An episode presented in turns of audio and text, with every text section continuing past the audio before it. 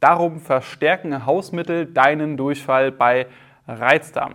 Ja, gerade wenn du Reizdarm mit Durchfall hast, dann werden dir wahrscheinlich am Anfang, aber vielleicht auch im späteren Verlauf hin und wieder mal die ein oder anderen Hausmittel empfohlen oder man liest das Ganze im Internet, wie zum Beispiel ja, Zwieback, Bananen, Cola mit Salzstangen oder Kamillentee. Und diese Empfehlungen sind natürlich auch immer gut gemeint. Die basieren ja auch häufig darauf, dass man weiß, dass in diesen verschiedenen Mittelchen bestimmte Stoffe enthalten sind, wie zum Beispiel Ballaststoffe, aber auch andere Stoffe, die einerseits den Darm beruhigen können, die auch ein bisschen Wasser binden können. Und äh, das Problem allerdings mit diesen Dingen ist, dass sie tatsächlich, gerade insbesondere bei Reizdarm mit Durchfall, in der Realität nicht wirklich gut funktionieren oder sogar nach hinten losgehen.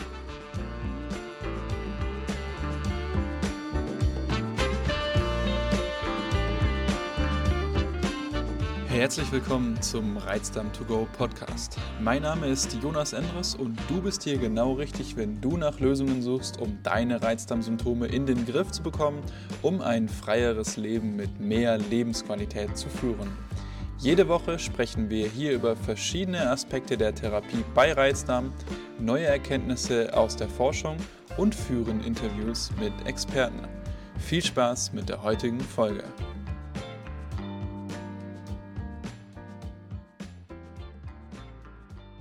Und im heutigen Video möchte ich mal mit dir besprechen, warum das Ganze so ist. Denn heutzutage weiß man, dass diese ganzen Dinge tatsächlich nichts bringen, insbesondere eben bei Reizdarm mit Durchfall und dass stattdessen vielmehr die Ernährung, und zwar die richtige Ernährung mit den richtigen Stoffen und auch das Thema Stressmanagement, wo auch Schlaf und Bewegung eine Rolle spielen, hier viel, viel mehr funktionieren und man nur damit die Symptome auch wirklich in den Griff bekommen kann.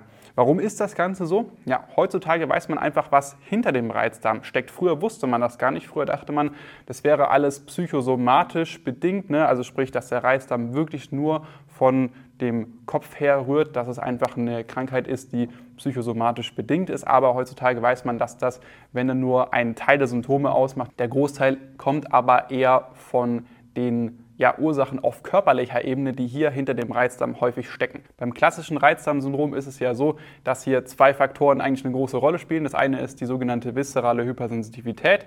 Das ist im Prinzip diese sensible Verbindung zwischen Hirn und Darm, die insbesondere bei Reizdarm mit Durchfall dazu führen kann, ja, dass du auch schon bei mildem Stress, aber gerade auch bei höherem Stress einfach eher zu Durchfall tendierst, weil dann eben der Darm die, ja, die Nahrung im Darm einfach schneller durch den Darm durchtransportiert und das dementsprechend verschiedene Probleme mit sich bringt. Das ist auch gerade insbesondere wahrscheinlich bei dir der Fall, wenn du auf das mal so kleine Stückchen siehst in, deiner, äh, in deinem Code wenn du äh, dann mal dein Geschäft begutachtest. Und der andere große Faktor ist die sogenannte Dysbiose im ja, Mikrobiom im Dickdarm.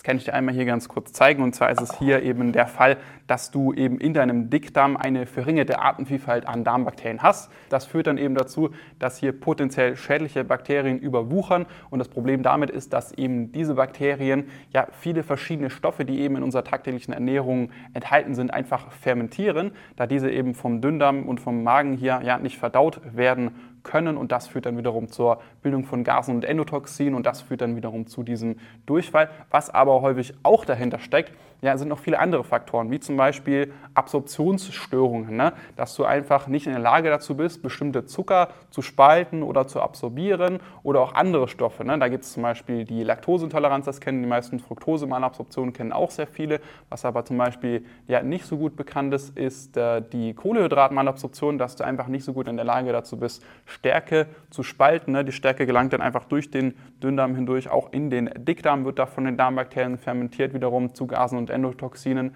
Was auch häufig dahinter stecken kann, sind so Sachen wie zum Beispiel auch Allergien. Aber was auch sehr wichtig ist, ist die sogenannte Dünndarmfehlbesiedlung. Das steckt bei ca. 50 bis 80 Prozent der Reizdarmpatienten auch hinter den Symptomen. Also sprich, dass hier in deinem Dünndarm sich Bakterien aus dem Dickdarm angesiedelt haben und diese können sich dann hier eben schon auf den Nahrungsbrei stürzen, bevor hier die verschiedenen Stoffe, die eben von den Darmbakterien fermentiert werden können, von deinem Darm absorbiert werden. Das führt dann auch wiederum zu dieser Durchfallsymptomatik bzw. kann dazu führen. Das sind so im Großen und Ganzen die vielen verschiedenen Faktoren, die häufig hinter diesem Durchfall stecken. Wichtig ist auch, dass man hierbei beachtet, dass es meistens ja, mehrere von diesen Faktoren parallel ja, gibt, die hier vorliegen und nicht immer nur eine einzelne dahinter steckt. Und damit kann man auch sehr, sehr gut erklären, warum diese Hausmittel erstens nicht funktionieren und zweitens, warum sie meistens nach hinten losgehen.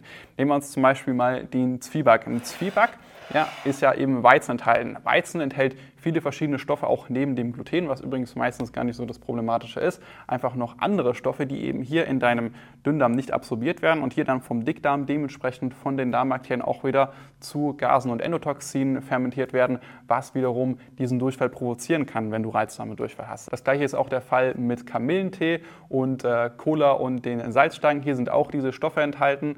Ja, das heißt also, diese Sachen sollst du definitiv meiden, wenn du Reizdarmdurchfall hast und dich viel mehr auf die Ernährung konzentrieren.